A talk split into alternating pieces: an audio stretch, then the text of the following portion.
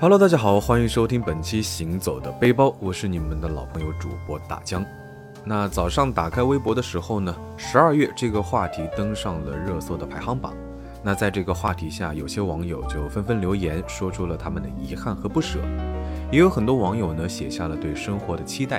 啊，因为这个疫情，二零二零年确实留下了很多悲欢离合的故事。因为寒冷，十二月呢也显得有些许的冷清。因为即将结束的这一年又显得很有盼头啊！在二零二零年这样的最后一个月里面，你想用什么样的姿态和他说再见呢？好了，那沉重的话题呢，咱们也不说太多啊，来听听今天的节目，开心一下。大江今天就带着你们去探索南京栖霞山的美貌啊，带你们去看一看藏在深山里面的红枫林。秋天的南京呢，其实有很多可以爱上它的地方，比如说明孝陵的最美石像路、颐和路的五彩梧桐路啊、栖霞山的浪漫红枫林等等，这些呢都构成了惊艳南京的理由啊。像栖霞山呢，绝对是其中最为惊喜的一处。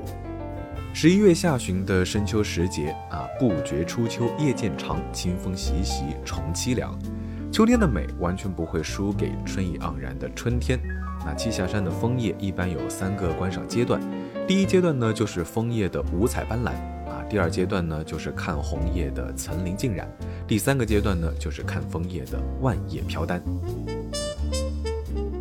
最佳观赏期大概是在每年的十一月中下旬至十二月中下旬。那这里的枫叶和北京香山、湖南的岳麓山，还有苏州的天平山的枫叶都是齐名的。啊，可能也会有不少的小伙伴说啊，日本清水寺的应该更有看头吧。但是呢，来过南京栖霞山看过枫叶的人都知道，看枫叶何必万里迢迢飞去日本呢？咱们自家门口的枫林就毫不逊色，有着红墙灰瓦的古代建筑做背景，火红火红的枫林呢，就像烧红了整个栖霞山，也绚丽了整个南京。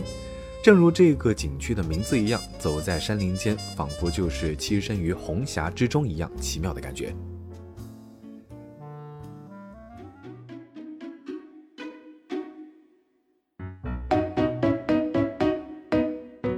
历史上曾经有武王十四帝登临栖霞山啊，历史古迹遗迹多达八十多处。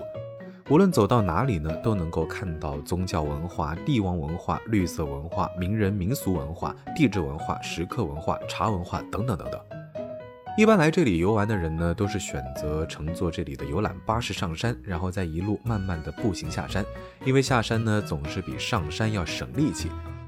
那到达半山腰的单程票呢是十块钱，山顶是二十块。带着老人小孩的话呢，可以参考我的这个方案啊。但是这里的山呢不是很高，阶梯也不是特别的多，所以如果可以的话呢，当然最好还是靠着自己的双脚走完全程，欣赏一路沿途的风景。这里的门票呢是四十块钱，那里面包含着三支香，那进入景区的门口处就可以领取。来玩的小伙伴呢，记得一定要来里面的栖霞寺上香祈福，祈祷一下今年这个令人揪心的疫情能够快快过去，迎接美好的二零二一。寺庙门口的几株千年银杏呢，也是一绝啊！配上周围寺庙的梵音声声，香火缭绕，透过光线昏暗的毗卢宝殿，向外面伸头看过去呢，外面是密密麻麻掉落了一地的银杏叶，金光闪闪。大江呢也是随手捡了一片带回家，压在书里面做一做书签啊，算是一个小小的纪念品。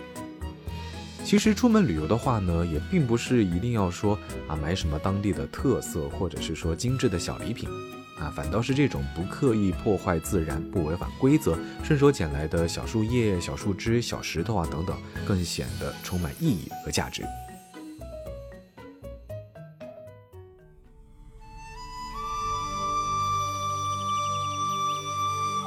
那前面说到了毗卢宝殿啊，从这里的门口穿过来到后院呢，就能够见到建立于一千四百多年前的舍利石塔。这个是江南最古老、国内最大的舍利石塔。虽然整个外观看起来已经有一点点的残破不堪，塔身上的浮雕呢也变得不是那么的细致，但是在这样的环境下呢，反倒是觉得有一种经历了风霜的残缺美感。再往里面走呢，就可以看到附近的双湖苑啊，是游客必经的第一个红叶观赏区。可以说是各种各样枫叶品种的大杂烩，那也是这里最独特的观赏区之一。听说呢，有枫香、榉树和红枫等四十多个品种。那许多爱好摄影的大哥大姐们呢，也会背着长枪短炮，寻找最合适的机位，记录下这个最美的画面。啊，但是说实话，大江我呢，对于花花草草的并不是特别的了解啊，在我眼中，说实话，长得都差不太多。那如果有植物爱好者的听众小伙伴呢，哈，不妨在评论区中给我们科普科普。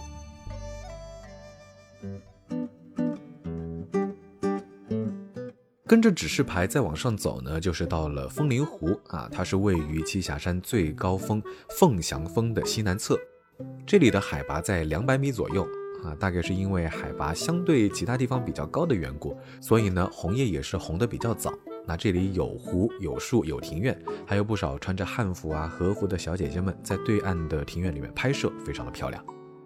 这里呢，也曾经是秦始皇临江的地方。那如果你去的话呢，天气很好，可以从上面俯瞰整个长江，看着船只来来往往，会有一种一统江山的错觉。在枫林湖旁边呢，就是出片率最高的红叶谷啊，景观面积真的非常的大，走走停停的话呢，大概也要花上一个多小时。整个景点山势绵延起伏，加上奇形怪状、鬼斧神工的岩石，是一个集合了山石水林亭为一体的观赏区，也是整个山上红叶最集中的地方，能够拍出非常有层次的枝叶错落的感觉。相比之下，山上其他地方的枫叶呢，就长得比较随意啊。好不容易遇到一棵比较好看的红叶，但是前后呢都是那种枯枝烂叶，或者是竖立在路旁的电线杆啊。说实话，肯定会让你拍不出满意的照片。那想必也有很多人会来到这里拍照打卡留念吧。所以在这里呢，大江也给大家一些穿衣的小建议啊，建议穿一些浅色系的衣服。沿途看到很多小姐姐们都是穿着深色或者是和枫叶同色系的衣服，其实这样呢，在镜头面前凸显不出来，反而是像白色啊、驼色啊、卡其色啊这种跟背景反差比较大的颜色，然后配上红红的风景更为合适。当然了，最好是记得能够带上一件厚外套或者是围上围巾啊，下山的时候没了太阳的照耀还是非常冷的。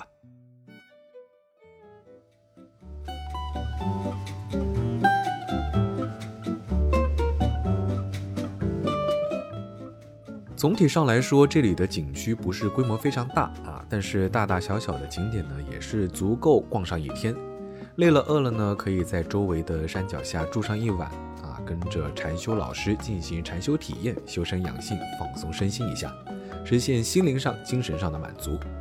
当然，这里也有练字的活动啊，像抄抄经书啊，练练毛笔字。这种活动呢，自古以来都是能够平和内心、舒缓压力的项目。啊，但是大江自己呢，对啊自己的字，说实话真的没有什么自信，还是看看别的大师就好了。那么吃的方面呢，栖霞山里面的美食并不多啊，甚至可以说是少之又少啊，只有几个小摊贩在卖一些关东煮啊、玉米啊、烤红薯等等啊。尽管会有一些不方便啊，不像常规的那些景区里面有个什么美食一条街啊，各种网红美食齐聚一堂。但是呢，也因为这样，所以栖霞山少了商业的气息，反倒是更加的让人觉得接地气，或者是纯正。当然，如果肚子实在饿得不行的话呢，周围也是有一些餐馆，啊，或者是在栖霞寺里面的素菜馆中吃吃斋，也是一个不错的选择。不过我之前在一些其他的攻略中看到过这个素食斋。但是实际上在游玩的时候，嗯，说实话并没有看到，所以真心想体验一下的朋友呢，还是建议提前询问一下。栖霞山呢，并不像位于市中心的中山陵、紫金山一样方便。那乘坐二号线的话呢，地铁是坐到最近的今天路下来，大概也要走个八公里左右。所以交通上呢，还是建议大家自驾前往啊，滴滴出行，或者是也可以坐公交车到达景区的门口。不过这个时候的枫叶季呢，真的是人多到爆炸啊，非常容易堵车，堵到让你怀疑人生。所以要去玩的话呢，最好还是做好心理准备。好了，那今天的节目差不多就要告一段落了走在这种充满又有美景又充满禅意的地方呢，还是让我想起了一句话，叫做“偷得浮生半日闲”。现在的人们都疲惫于忙碌的都市生活，那偷得浮生半日闲，也许就是很多人内心中的美好愿望。回归自然，体悟禅意，暂时的远离烦恼和喧嚣，在山林中、湖水旁感悟这份平和，体验行到水穷处，坐看云起时的快意生活。那有些跟不上快节奏的人呢，一定要寻觅这样一个打法慵懒的时光啊，寻找内心宁静的世外桃源。好了，今天节目到这里就告一段落了。我是你们的老朋友主播大江，欢迎大家关注我的微博“谦大江”，谦虚的谦，也非常感谢大家收听本期《行走的背包》，我们下期节目再见，拜了个拜。